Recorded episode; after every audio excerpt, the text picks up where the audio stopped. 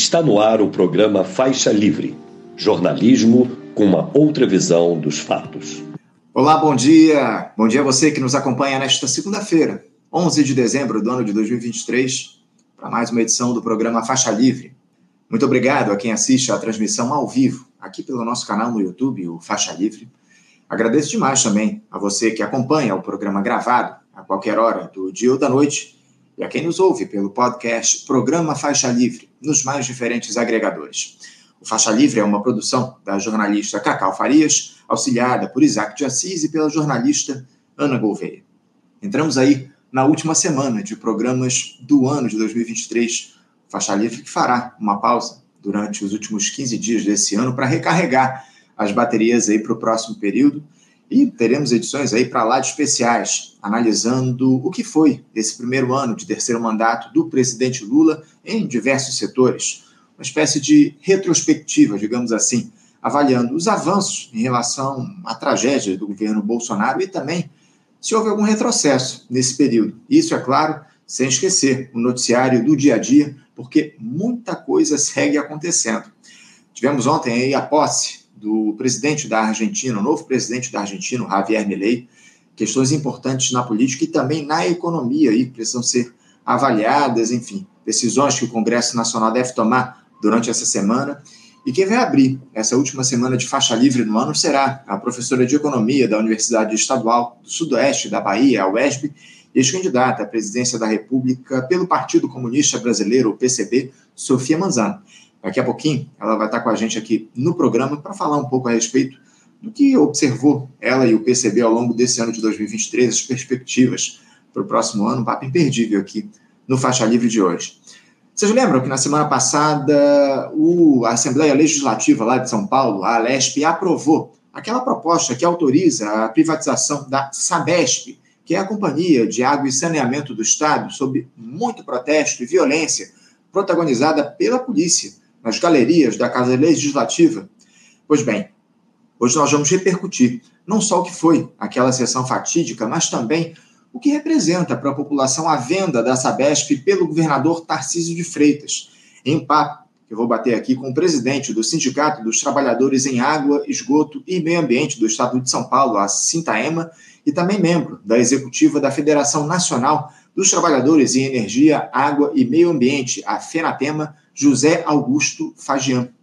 Eu falei há pouco sobre economia, e esse é um outro assunto que estará aí no cardápio do programa de hoje. Vamos fazer aí uma análise aprofundada do que foram esses quase 12 meses de atuação da equipe econômica liderada pelo ministro da Fazenda, Fernando Haddad, saber se ele atendeu às expectativas, falar sobre os efeitos do arcabouço fiscal na economia do nosso país, o orçamento de 2024. A LDO ainda não foi aprovada lá pelo Congresso Nacional, isso deve ser discutido ainda essa semana, a votação deve se dar nos próximos dias, enfim. Para isso, vamos contar com a participação hoje, participação ilustre, do professor de Economia da Universidade de Campinas, a Unicamp, Luiz Gonzaga Beluso. Finalizando a edição desta segunda-feira, vamos falar sobre cultura. Um setor aí que passou por inúmeros problemas durante o governo Bolsonaro, praticamente ficou abandonado, e a ministra Margarete Menezes, que foi empossada após a recriação da pasta pelo Lula, encarou desafios aí dos mais diversos. A gestora cultural assessora da Comissão de Cultura da Alerj e membro da Operativa Nacional Paulo Gustavo, Ana Pardo, vai fazer análise desse tema e vai falar também sobre a aplicação de recursos da Lei Paulo Gustavo ao longo desse ano, enfim. O Congresso Nacional lá aprovou uma prorrogação do período em que os recursos podem ser é, implicados aí a partir dessa Lei Paulo Gustavo. Havia uma limitação e a Câmara e o Congresso aprovou essa ampliação desse período. A gente vai falar sobre isso também daqui a pouquinho com a Ana Pardo aqui no programa. Uma edição importante para a gente fechar o Faixa, aliás, um papo importante para a gente fechar o Faixa Livre de hoje, que está aí com mais um programa imperdível.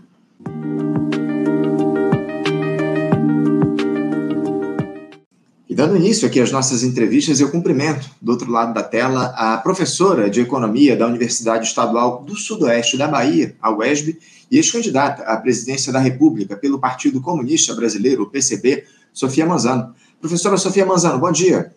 Bom dia, Anderson. Bom dia a todas todos que estão nos, nos vendo e ouvindo. Mais uma vez, parabéns pelo programa e é um prazer estar com vocês nessa última semana. Prazer nosso, Sofia. Obrigado por você atender ao nosso convite, abrindo as entrevistas aí, como você muito bem coloca, nessa última semana de faixa livre em 2023. Muito bom bater esse papo contigo aqui no programa, porque o ano vai chegando ao fim, Sofia, e a gente tem rememorado aqui no Faixa Livre o que foi esse primeiro ano de gestão do presidente Lula. O petista teve aí um desafio enorme pela frente, né? Recebeu um país absolutamente destroçado pelo bolsonarismo, altamente polarizado, precisando recuperar, acima de tudo, Sofia, a sua autoestima. Mas que teve na lógica da conciliação de classes um norte, mais uma vez um governo de aliança amplíssima que se esforçou em manter os privilégios praticamente intocados da alta burguesia, com compensações tímidas e insuficientes para a maioria da população, e com uma extrema-direita ainda fustigando para retomar o poder. Sofia, o governo Lula passou nesse teste de primeiro ano de mandato. Foram suficientes as mudanças que esse governo promoveu até aqui, após esse período difícil que foi o de Jair Bolsonaro comandando a República? O que, é que faltou para essa administração, Sofia, em 2023, na avaliação de vocês do PCB?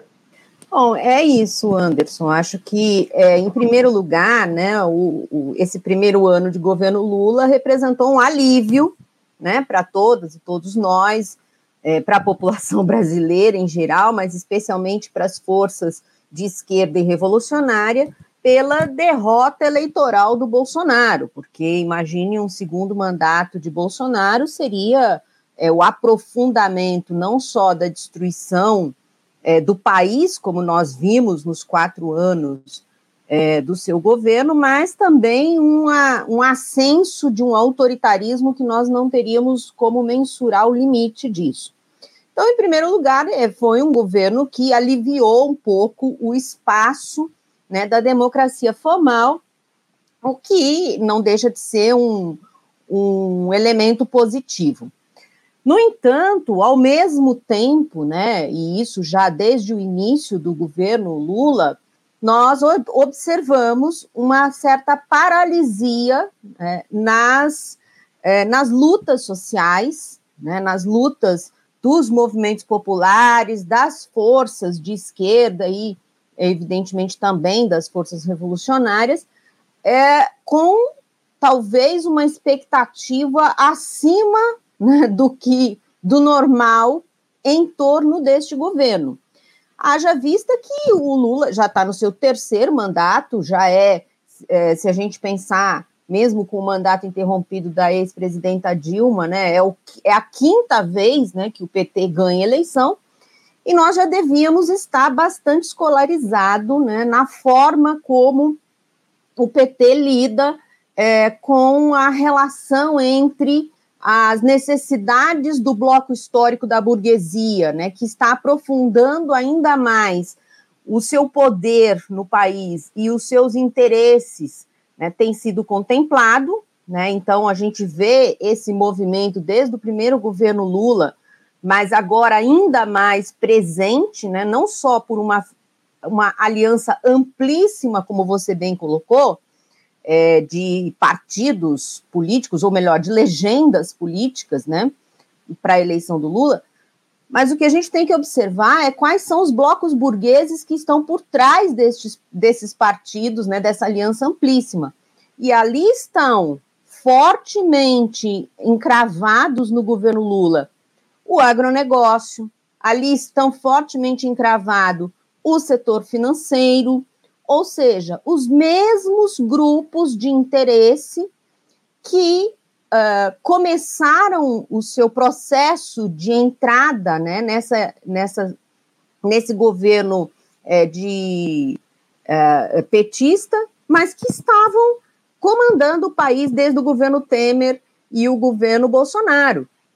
Então, de certa forma, né, o que nós vemos é uma fragmentação das lutas da esquerda e da, da, das forças revolucionárias com uma expectativa que não deveriam ter com relação a esse governo. Deveríamos ter uma, uma clareza mais é, forte né, de que esse governo realmente é o que ele é. Quer dizer, ele não vai, ele não é um governo em disputa Né? Ele é um governo das frações dominantes da burguesia brasileira. Pois é, ô, Sofia, muito se falava durante a campanha eleitoral, na verdade, depois da vitória do presidente Lula, de que esse, essa seria uma gestão em disputa. Eu, sinceramente, não vi sentido nessa afirmação. Está muito claro de que o governo Lula está aí para manter o que a gente tinha ao longo dessas últimas décadas no nosso país, ou para reformular aquela, aquele, aquele diálogo que é mantido uh, com a alta burguesia aqui no nosso país, depois que o governo Bolsonaro adotou lá algumas medidas. Evidentemente que o bolsonarismo também manteve os privilégios da turma do andar de cima. Não dá para dizer que a gestão que a gente teve no último período foi uma gestão de ruptura com os grandes interesses. Muito pelo contrário, né? houve uma manutenção desse projeto uh, dos engenheirados aqui no nosso país. Mas o governo Lula ele trouxe um ar de democracia, digamos assim, para essa gestão da República do nosso país. Enfim, o professor Nildo Orix costuma chamar essa, essa turma que assumiu lá o Palácio do Planalto, é, é o pessoal do PT de esquerda liberal. Enfim, Agora, ô, ô, Sofia, as escolhas do lulismo nesse terceiro mandato, elas de alguma forma, elas se diferem das alternativas que foram adotadas nos primeiros mandatos do petista? E essas eventuais mudanças que estão colocadas estão relacionadas apenas ao avanço da extrema-direita nos últimos anos aqui no nosso país? O que, é que dá para dizer é, por esses pouco, pouco mais de 11 meses aí que a gente teve de gestão, uma comparação com o que a gente teve nos dois primeiros mandatos do presidente Lula, Sofia?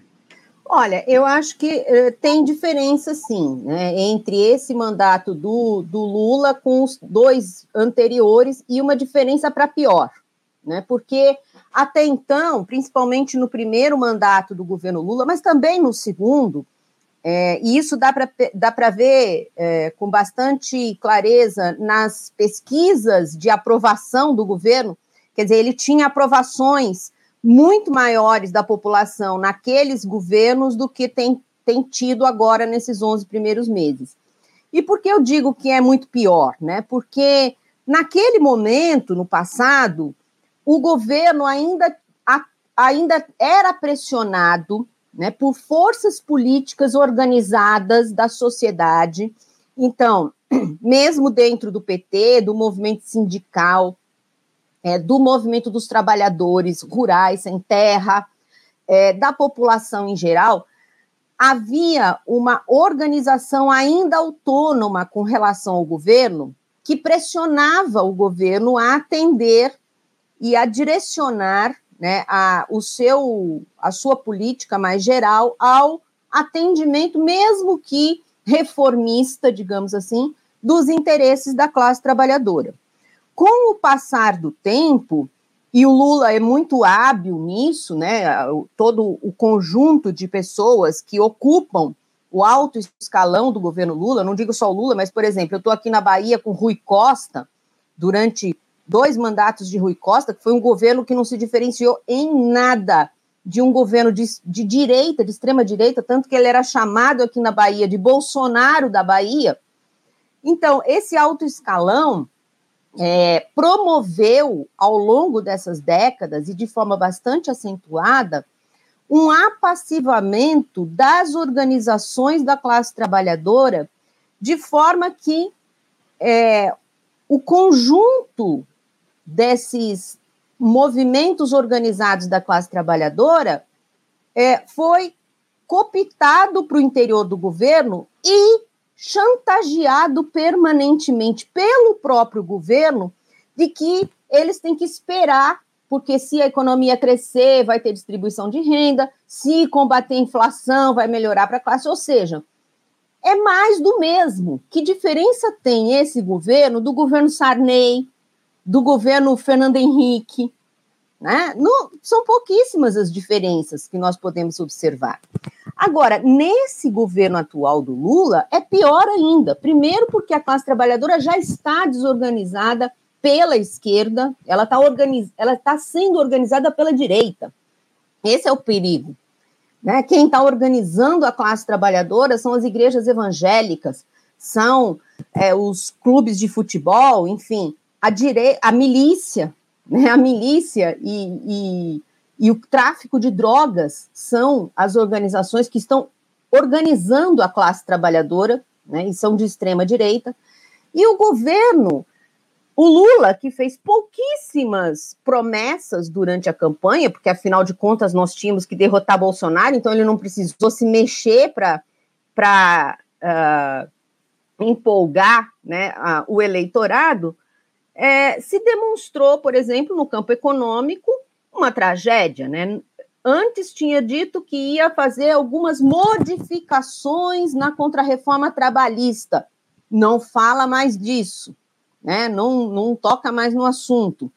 É, o arcabouço fiscal que foi aprovado chega a ser pior do que o teto de gastos, na medida em que o teto de gasto, como ele era impossível de ser cumprido, ele podia muito bem ser simplesmente abolido, né? Ah, não, aí aprovam um arcabouço fiscal que constitucionaliza um conjunto de medidas fiscais e tributárias que são absolutamente prejudiciais né, ao, à, à gestão do Estado e, muito, e beneficiam muito os setores da alta burguesia.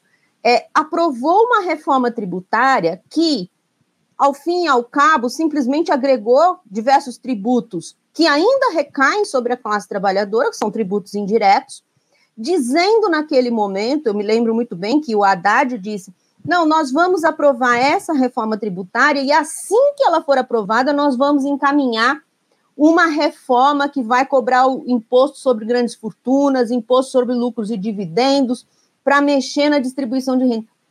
A reforma foi aprovada em silêncio por parte do governo.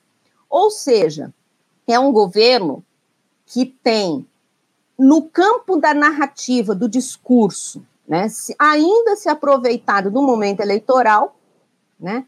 Só que na prática, no meu entender, é uma continuação light dos governos anteriores, mas não dos governos petistas, do governo Temer e do governo Bolsonaro. É uma versão light, porque no plano do discurso está defendendo a democracia, a paz, o meio ambiente, etc., mas na efetivação das suas medidas, é um governo que não tem é, mostrado nenhum empenho em atender os interesses da classe trabalhadora. É muita preocupação, né, ô, ô, Sofia? Você falou a respeito da reforma tributária, ou há a promessa aí do governo de fazer essa discussão no ano que vem, essa segunda parte da reforma tributária que vai tocar sobre renda e patrimônio, pelo menos, é o que a gente espera. Vamos ver aí o que é que vai se dar ao longo dos próximos anos, dos próximos tempos. Mas eu tenho lá minhas dúvidas em relação a a profundidade dessa, dessa segunda parte da reforma tributária, né? porque muita gente questiona aí uh, que os interesses do, da turma do andar de cima vão, vão se manter intocados a partir dessa reforma. Falou-se lá em taxar as grandes fortunas, agora, nesse momento, fala-se especialmente em se, taxar, em se taxar os bilionários do nosso país, porque falava-se numa taxação mais ampla também aos bilionários, isso acabou, parece de alguma forma, ficando de lado do discurso no discurso, no discurso do governo Lula. Enfim, vamos ver como é que vai se dar a discussão no ano que vem. Eu, eu tenho uma pergunta aqui que eu já aproveito para trazer de um espectador nosso, Sofia, para você, o Carlos Eduardo Pires de Moraes. Ele questiona o seguinte: eh, Camarada Sofia, o governo Lula aplica um programa liberal e financista aprofundado? Ah, com certeza. Pro... Aplica sim, é isso que eu digo. O governo Lula ele é um governo que já era no passado, mas agora ainda mais aprofundado que aplica uh, os, é, em termos de política, né, as políticas do governo são as políticas do interesse dos blocos burgueses dominantes no Brasil. O que é que eu tenho? O que é que eu, as frações burguesas dominantes no Brasil? Que é que eu digo? O que é que eu quero dizer com relação a isso? É, no nosso entender, nós temos hoje no Brasil duas frações que se interligam, né, que têm interesses conjuntos, frações burguesas que estão conectadas com o imperialismo, com o capital internacional e que atuam em dois setores privilegiados. No setor agrário e mineral exportador, então é o agronegócio e a indústria de mineração, por um lado, e o setor financeiro, por outro, né? Então, um governo, mesmo que seja um governo popular, democrático, né, um, um democrático popular que queira mudar minimamente a estrutura é, brasileira, não em termos, não estou falando nem em termos revolucionários, estou falando em termos reformistas, tem que enfrentar ou tem que impor limites a exploração destes dois setores. Mas o governo Lula não está fazendo isso. Né? Claro que os governos passados, o Temer e o Bolsonaro, eles foram os governos radicais do interesse dessas frações, né? E com toda a ameaça eh, autoritária, impuseram diversas contrarreformas e medidas econômicas e constitucionais que são quase que exclusivamente desses setores. Por exemplo, a liberação desenfreada de agrotóxicos, né? a, a leniência nas concessões de licença de mineração, né, de exploração de energia eólica, de energia solar, que tem hoje já causado danos humanos e ambientais aqui no nosso Nordeste. Então, foram governos de leniência. O que, que se esperava né, de um governo Lula? Que colocasse algum anteparo a barbárie que esses setores burgueses vêm operando no Brasil. E muito pelo contrário, ele não tem feito isso. E como você bem falou, Anderson, com relação à questão é, tributária, é, eu não acredito que o governo Lula vá fazer nenhum tipo de reforma tributária que mexa em grandes fortunas, lucros e dividendos, porque não é só falar assim, ah, nós vamos é, tributar grandes fortunas ou os bilionários. Isso, é, isso é muito abstrato. Existem mecanismos objetivos pelos quais os milionários se tornaram milionários, né? Não é só é, fazer uma tributação patrimonial. Ah, você tem um iate, você tem um jatinho, você tem uma mansão, você vai pagar imposto. Isso é uma tributação patrimonial.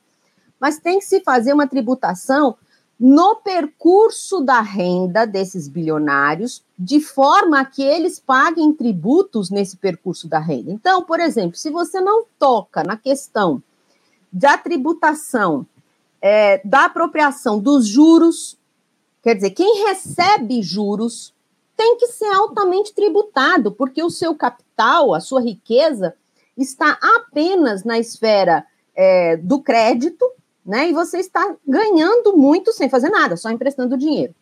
Se não tiver uma tributação pesada é, na apropriação dos dividendos, os dividendos são os lucros que as empresas distribuem para os acionistas. Então, aquelas empresas que têm cotação em bolsa, têm ações em bolsa, e por sinal a Sabesp é uma delas, quer dizer, a Sabesp esse movimento de privatização da Sabesp é de doação completa da Sabesp, porque na verdade a Sabesp já tem 49% do seu, da sua propriedade é, na mão do setor privado. Isso. Mas mesmo assim também a Petrobras, né, as, a Vale, as grandes empresas, ou pequenas e médias, enfim, que têm ações em bolsa de valores, essas empresas elas distribuem anualmente ou a cada três meses os dividendos, que é uma parcela do lucro que vai para a mão dos acionistas. Isso não é tributado. Quer dizer, os acionistas da Petrobras, por exemplo, o setor privado que, que é dono de um pedaço da Petrobras, recebe bilhões por ano e não paga um centavo de imposto. E o governo, que deveria ter isso como primeira medida do seu governo, né? O Lula deveria chegar assim e falar assim: olha aqui, ó, Primeira medida, tributar lucros e dividendos. Porque agora sim nós vamos colocar o pobre no orçamento e o rico no imposto de renda. Não é esse o slogan dele? É aí que se mostra. Agora, ele nem colocou o pobre no orçamento e nem quer colocar o rico no imposto de renda. Então, no meu entender, no nosso entender, o governo Lula é uma continuação light dos governos Bolsonaro e Temer, o que é muito perigoso e que requer uma atenção das forças revolucionárias e das forças de esquerda para a gente retomar uma unidade de ação e de luta, porque senão o bolsonarismo e o fascismo voltam com tudo, e aí com, de forma muito pior. É o que é o que nos preocupa, né, Sofia? A gente sabe que ano que vem teremos eleições municipais aqui no nosso país, muitas preocupações em torno disso. Você falou a respeito da Sabesp, que é uma empresa de economia mista, a gente vai tratar a respeito, falar um pouquinho daqui a pouco sobre a privatização da, da empresa que foi definida aí, na verdade, a venda desses ativos do Estado de São Paulo uh, relativos à empresa de saneamento, água e saneamento lá de São Paulo. A gente vai falar daqui a pouquinho numa entrevista aqui no nosso programa. Essa venda se deu na semana passada, essa aprovação se deu pela Alesp na última quarta-feira. Eu queria voltar a um tema que você até já abordou em uma das suas respostas, Sofia, que diz respeito à base social desse governo, né? porque é uma gestão que não consegue acumular base social, pelo menos é o que as pesquisas têm mostrado aí. O Lula, ele patina na aprovação popular, aí tem pouco menos de 40% de bom ou ótimo na avaliação dos brasileiros. Por que, que o Lula ele não consegue avançar, ou pelo menos alcançar os índices de aprovação que ele tinha nos dois primeiros mandatos dele, Sofia? Isso está relacionado apenas a essa dita polarização? É, parte dessa base dele, de lá de trás hoje, é bolsonarista? E o que, que leva a uma mudança tão radical como essa, Sofia, de pessoas que deixam de apoiar um político do campo progressista para apostarem em uma figura absolutamente autoritária, como é o Jair Bolsonaro? É, o, no meu entender, Anderson, o que leva essa mudança é a organização desse, dos setores populares. Né? Nos primeiros mandatos do governo Lula, os setores populares, né, a gente vê, por exemplo, é, os trabalhadores rurais sem terra, o movimento urbano, o movimento sindical, estava organizado e mobilizado pelas forças de esquerda, especialmente pelo MST, pelo MTD, pelo MPA, pela CUT e pelo próprio PT. Então, naquele momento, as, os setores mais populares da classe, das classes trabalhadoras ou da classe trabalhadora, estavam organizados ainda por estas organizações no campo progressista. No entanto, a política democrático-popular do governo de cooptação, de apassivamento, quer dizer, nós temos mais de 20 anos, ou 20 anos, né, de distância entre aquele momento e hoje em dia. Então, todo esse apassivamento que foi promovido, as opções majoritárias do governo Lula, por exemplo, em fazer superávit primário durante todos os seus anos de governo, a opção do governo Lula de, é, mesmo fazendo lá Bolsa Família, Minha Casa Minha Vida, etc., ter, é, como ele próprio diz, né? É, os banqueiros nunca lucraram tanto quanto nos meus governos, o agronegócio nunca avançou tanto quanto no governo Lula. Isso apassivou né, a classe trabalhadora e pior, os setores progressistas e de esquerda deixaram de organizar efetivamente na base essa classe trabalhadora, pensando que se a gente ocupar a estrutura institucional, nós resolvemos burocraticamente né, o problema da classe trabalhadora. É um pouco a visão institucionalista né, do, do funcionamento do sistema capitalista. Ah, o que comanda são as instituições, então eu vou ocupar as instituições e a partir das instituições eu resolvo o problema da classe trabalhadora, eu não preciso ir lá no território, no local, para organizá-la. Quem é que foi, então, ocupar? Não existe desorganização. Não existe a possibilidade da população ser totalmente desorganizada. A, a população está organizada. Ela não está organizada pela esquerda, mas ela está organizada. Então, os setores populares hoje estão organizados fundamentalmente pela igreja, as igrejas evangélicas. Anderson, eu moro em Vitória da Conquista, uma cidade que tem uma população rural enorme, e eu ando muito pela zona rural, pelos distritos desse município. Tem mais de 100 mil habitantes, aqui tem 300 e poucos mil habitantes. 100 mil vivem na zona rural. Todo sábado e domingo nós encontramos evangélicos a pé, andando na zona rural, fazendo trabalho de base. Então, quem é que está organizando a classe trabalhadora hoje? É, no, nos assentamentos do MST, como aqui, são as igrejas evangélicas. Eu ando aqui no, no assentamento Santa Marta, outro dia eu e meu esposo contamos 11 igrejas evangélicas. 11. No assentamento do MST. As igrejas evangélicas estão organizando os setores populares. Ah, nos grandes centros, principalmente nas grandes cidades, o, o tráfico organiza os setores populares. O, a milícia organiza. Quantos deputados milicianos nós temos no Brasil? Quantos? Não é só federal, estadual e agora prefeitos milicianos vão ser eleitos. Né? Não é à toa que o PL, o Valdemar da Costa Neto, é, disse outro dia que quer eleger 1.500 prefeitos. Quer dizer, vai se tornar um gigantesco partido da extrema-direita, elegendo na base, Anderson, na base. Essa é a grande preocupação que o PT, os petistas e um setor dos progressistas não estão observando. Não adianta ocupar o governo se você não tem apoio popular. Então, dizer que o governo Lula vai fazer algum tipo de reforma tributária, por exemplo, não vai. Sabe por que não vai? Porque não tem gente pressionando para isso. Uhum. É, o, o, problema, Sofia, é que esse diagnóstico ele já está dado há muito tempo, né? A gente já vem tratando disso aqui há anos no Faixa Livre, fazendo essa denúncia de que os setores populares estão absolutamente desorganizados, a base foi abandonada pela esquerda, enfim, ó, o, o Carlos Eduardo ele volta a participar aqui dizendo aqui o seguinte: Lula substituiu a centralidade do trabalho pela centralidade do capital, seu governo pratica a conciliação de classes ou a subordinação de classe?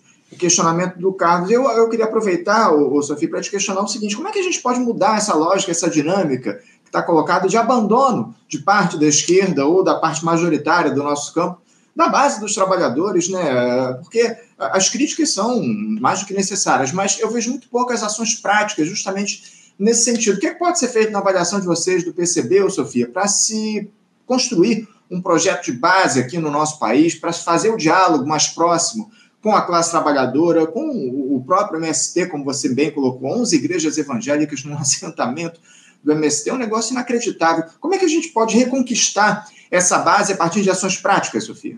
Olha, primeiro, né, o, digamos, o conjunto das forças de esquerda revolucionária ou que se propõem a mudanças mais radicais precisam compreender essa realidade. Isso não está dado. Né? A semana passada tivemos um, uma roda de debates num, numa outra numa outra articulação que, que surgiu, que se chama Escape do Deserto do Real, em conversa, por exemplo, com a, a direção, debate né, com a direção do MTS, do MTST, eu particularmente percebi que o MTST é, está totalmente institucionalizado no sentido que, ah, se a gente eleger, não foi isso que eles disseram, mas a impressão é que se a gente eleger o Boulos, prefeito de São Paulo, todos os problemas da classe trabalhadora estão resolvidos. Então, a primeira questão é que as direções e o conjunto das forças organizadas da esquerda precisam compreender que é urgente uma frente única revolucionária que passe a atuar em conjunto é, nas lutas, num calendário de lutas, e não, não paralise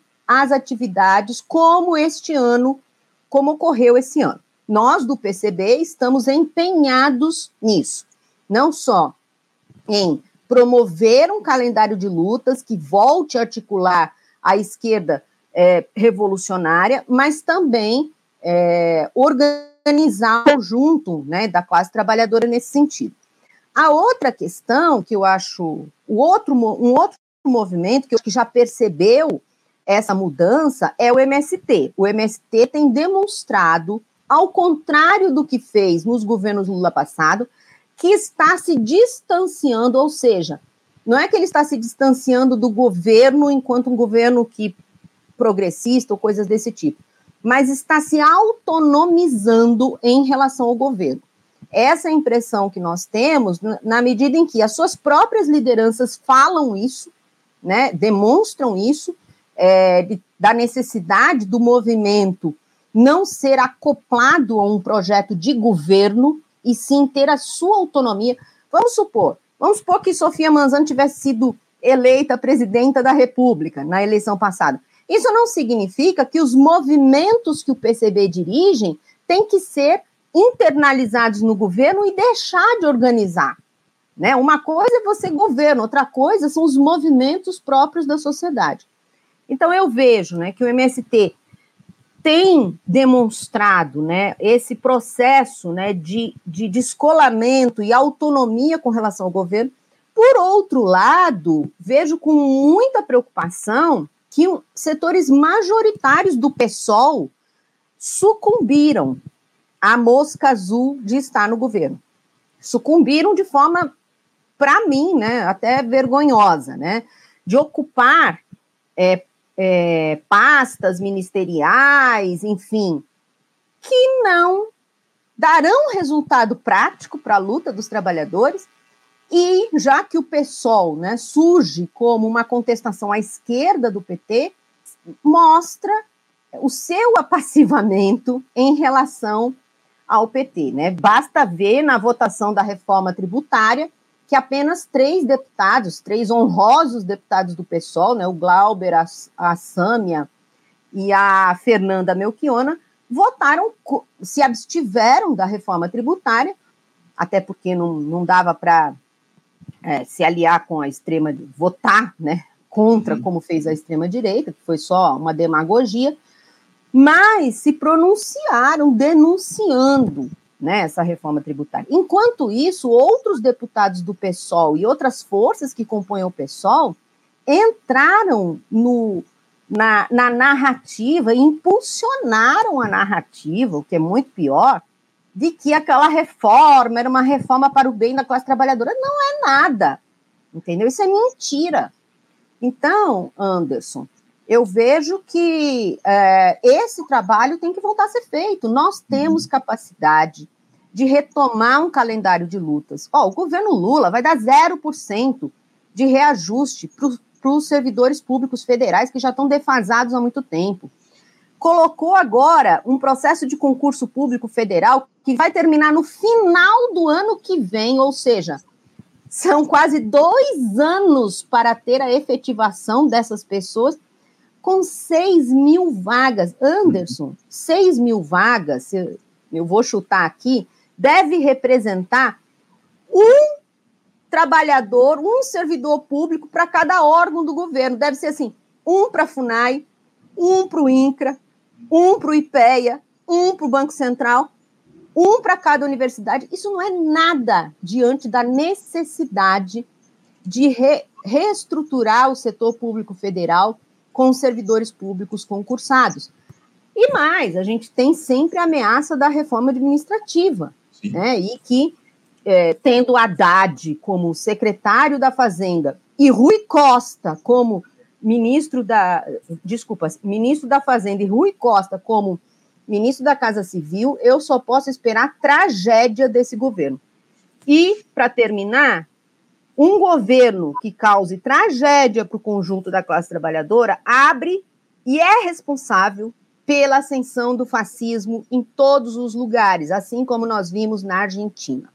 Então, eu quero deixar aqui hoje, no dia 11 de dezembro de 2023, gravado que a responsabilidade por combater o fascismo que vem crescendo no nosso país é fundamentalmente das forças políticas é, que se chamam de esquerda ou que são progressistas, que ocupam o governo e estão na base de apoio do governo. Sofia, ah, você citou o nome do, do deputado Guilherme Boulos, do PSOL, virtual candidato à Prefeitura de São Paulo. O Boulos acha que o avanço da reforma tributária é a cobrança de IPVA sobre jatinhos e, e, e navios aqui, enfim, no nosso país, lanchas, enfim. Eu, eu tenho lá muitas dúvidas em relação aos rumos que essa dita esquerda tem tomado nos cargos de poder aqui no nosso país. Para a gente encerrar, eu queria aproveitar ô, ô, Sofia, que você falou a respeito da extrema-direita, da eleição do Javier Milei. Ontem, o presidente da Argentina tomou posse da presidência lá para um mandato que preocupa a todos pelo fato, evidentemente, de ser uma figura anacrônica de extrema-direita que defende o Estado mínimo e já evidenciou isso na primeira ação à frente do governo, reduzindo pela metade o número de ministérios aí para enxugar a máquina pública, segundo ele. Falou em medidas amargas e austeridade em seu primeiro discurso, enfim. É, como é que essa chegada do Milley à presença da Argentina, Sofia, pode influenciar o tabuleiro da política regional no nosso continente? Bom, Anderson, o Milley, é, em termos, essa, essa redução de ministérios, se vocês se lembram, não é nada diferente do que fez o Bolsonaro, né? O Bolsonaro também eliminou, acho que mais da metade dos ministérios, no entanto, a máquina pública não é bem assim que funciona, né? Por mais que você elimine ministérios, né, você cria secretarias que vão substituir. Então, o fato, uh, o setor público tem que se ver assim, o montante de recursos que vai ser destinado ao setor público e quais são as políticas que ele vai fazer, independente disso chamar ministro ou não. Né? Você pode ter um governo com cinco ministros e um governo grande, que faça uma grande atuação, e assim por diante. Agora, a ascensão, a vitória do Milley e a sua posse tem que servir de exemplo e alerta para gente. Porque, porque que o, como o Milley se elegeu? Ele se elegeu com um discurso antissistêmico. Ele se elegeu com um discurso de que ele ia cortar o Estado com aquela motosserra, que ele ia acabar com tudo aquilo, que ele ia acabar com o Banco Central, ou seja, ele captou, ele, ou melhor, ele capturou um sentimento da classe trabalhadora. Vejam, foram trabalhadoras, trabalhadores jovens, periféricos, pauperizados, que votaram em peso no Milei, né?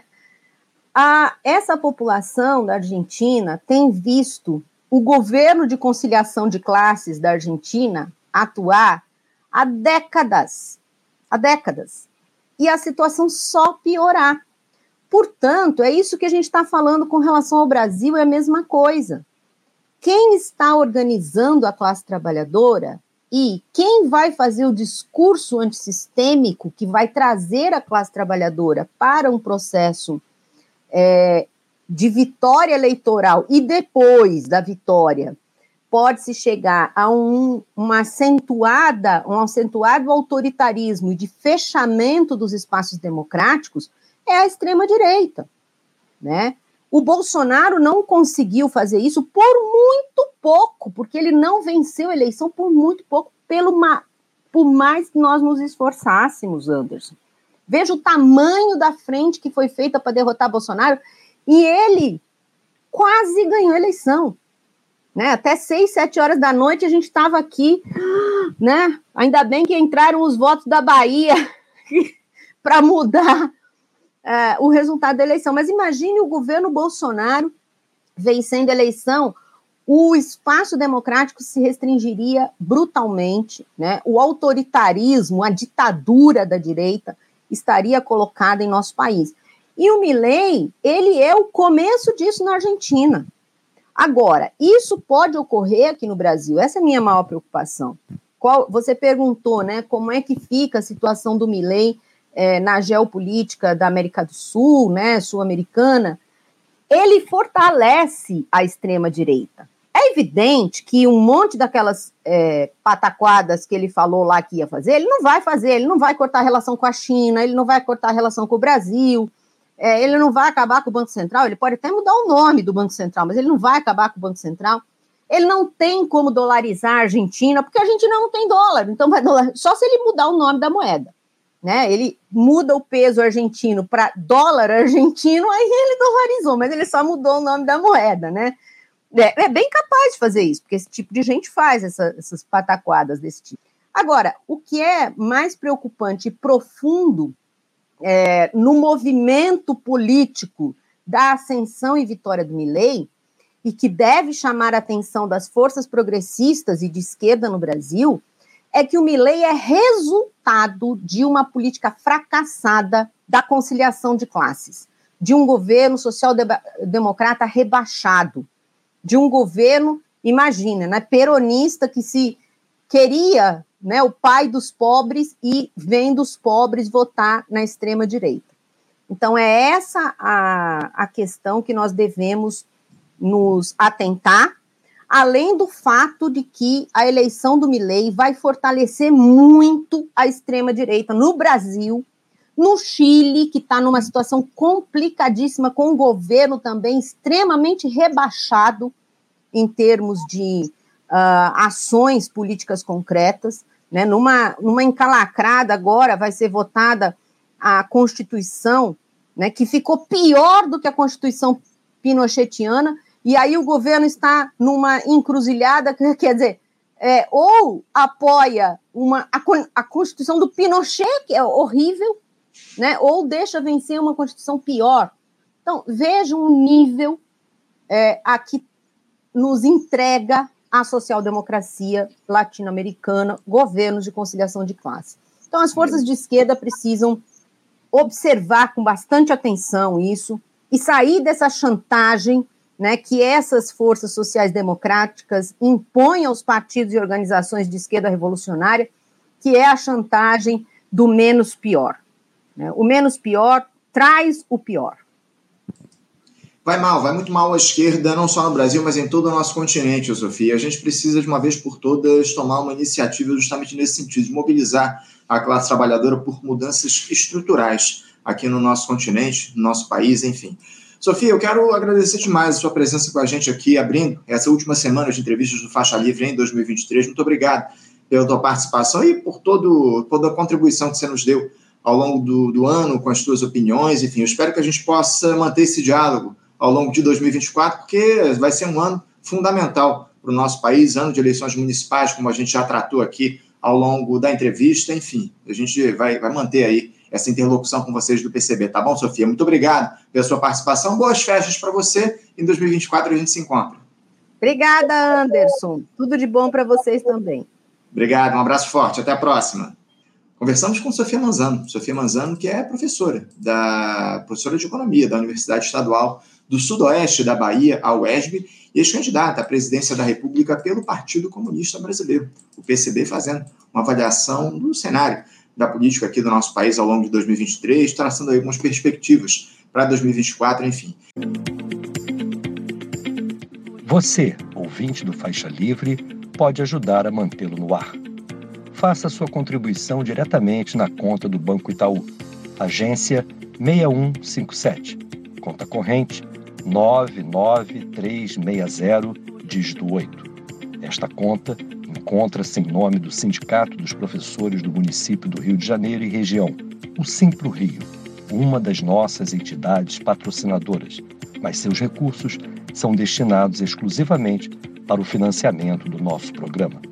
Você pode fazer sua doação de qualquer valor, utilizando também a nossa chave Pix, que é ouvinte@programafaixalivre.com.br. Sua contribuição é fundamental para a manutenção desta trincheira progressista no ar.